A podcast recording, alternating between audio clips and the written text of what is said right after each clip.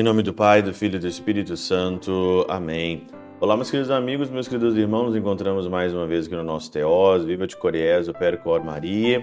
Nesse dia aqui, né, no dia uh, ah, 16 de junho de 2022, hoje é a solenidade de Corpus Christi, Santíssimo Corpo e Sangue de Cristo, né? Em, no Brasil eu sei que é, é, feriado também, em Portugal também eu sei que é aí é, feriado, mas aqui na Alemanha não é feriado mais, né? Antigamente era feriado, quando a devoção, quando a espiritualidade estava em alta na Alemanha, era aí feriado. Hoje já não é mais feriado, é uma pena. Em muitos lugares, a festa do Santíssimo Corpo de Cristo é transferida para o domingo por causa para as pessoas participarem melhor aí da festa do corpo e sangue de Cristo. Para mim e também para a igreja, não existe dádiva mais alta, não existe presente mais alto ou melhor do que Jesus nos deu do que a Eucaristia. Nós vivemos a Eucaristia e o que nos faz diferente das outras religiões é a Eucaristia. E por isso que o demônio, por isso que Satanás sabe, se ele tentar cada vez mais destruir a Eucaristia, destruir o santo sacrifício da missa, destruir a adoração eucarística, ele sabe que é mais fácil dos católicos se perderem. E assim, hoje, no tempo que nós estamos vivendo, tem muita missa boa, tem muito padre bom que celebra direitinho, celebra o rito, não inventa, não faz palhaçada. Mas hoje nós estamos numa profunda crise a respeito da missa, uma profunda crise a respeito do sacerdócio, uma profunda crise que passa para os leigos. Os leigos não estudaram Eucaristia, os leigos não estudaram liturgia, eles não têm tempo para isso porque precisam trabalhar, precisam sustentar as suas famílias num tempo onde nós estamos com crise, aonde tudo é crise, tudo é guerra. Nós estamos vivendo um tempo muito complicado no mundo.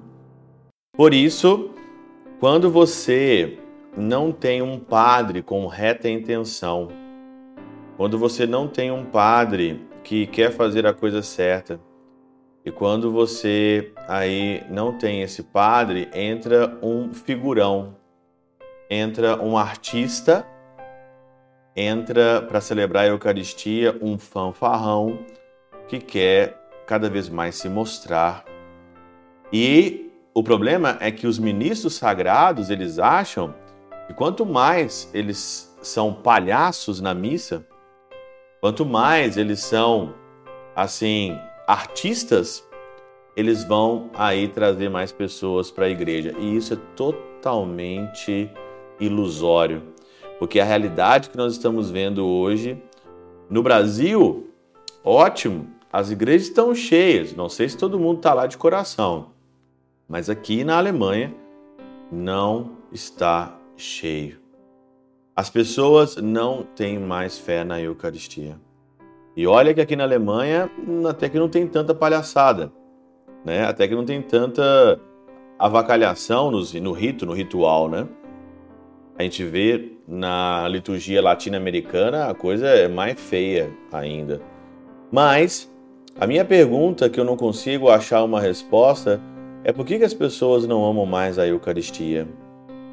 Por que, que as pessoas perderam? Por que, que foi esvaziado aqui o significado da Eucaristia? Será que é o nosso rito? Será que já não traz mais o rito tão vazio e foi totalmente cortado depois do Vaticano II? Será que isso já não já não traz mais motivação para as pessoas? Será que perdeu o mistério, a mística? Eu particularmente Eu não gosto de dizer que a Eucaristia é uma festa da comunidade. Eu não gosto de dizer isso, nunca gostei. Festa da comunidade. Desde a época de teologia, esse negócio nunca me agradou muito. Festa, é, partilha do pão. Não, a Eucaristia é o santo sacrifício.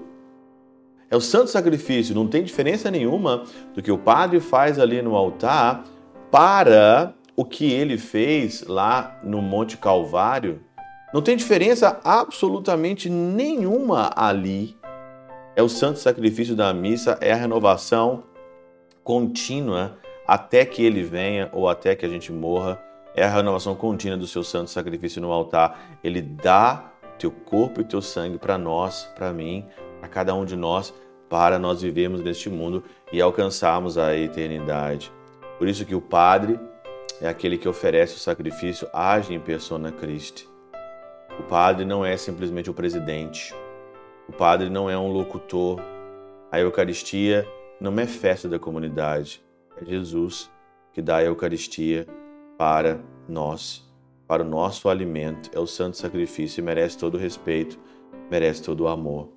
Por isso que no evangelho de hoje, aqui de Lucas, no capítulo 9, versículo de 11, né? A 17 fala sobre a multiplicação dos pães. Mas aqui não é simplesmente uma questão corporal ou a necessidade fisiológica aqui do corpo, mas é aqui uma necessidade da alma. É uma mística, é a necessidade da alma. E você vê o contexto analisando o que aconteceu antes. E na Catena Áurea, Santo Ambrósio diz o seguinte aqui: em sentido místico, depois que aquela mulher que prefigurava a igreja foi curada do fluxo de sangue, se você pegar o capítulo 8, 7, 6, você, você vai ver um contexto para você chegar na multiplicação dos pães. Foi curado então a mulher com o fluxo de sangue, que é aqui a imagem da igreja. E depois que os apóstolos foram enviados na missão de evangelizar, então é que é distribuído o alimento da graça celestial. Mas presta atenção quem é distribuído.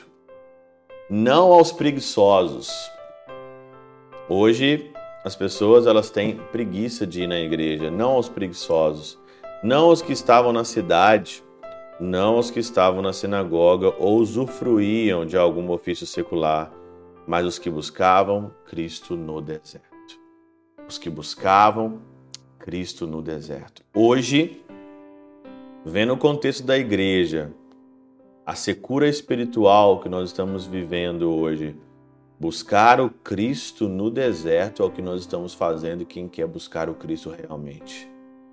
O alimento celestial, a dádiva, a dádiva do céu, o pão dos anjos é dado para aqueles que buscam Jesus nesse deserto deste mundo que nós estamos vivendo.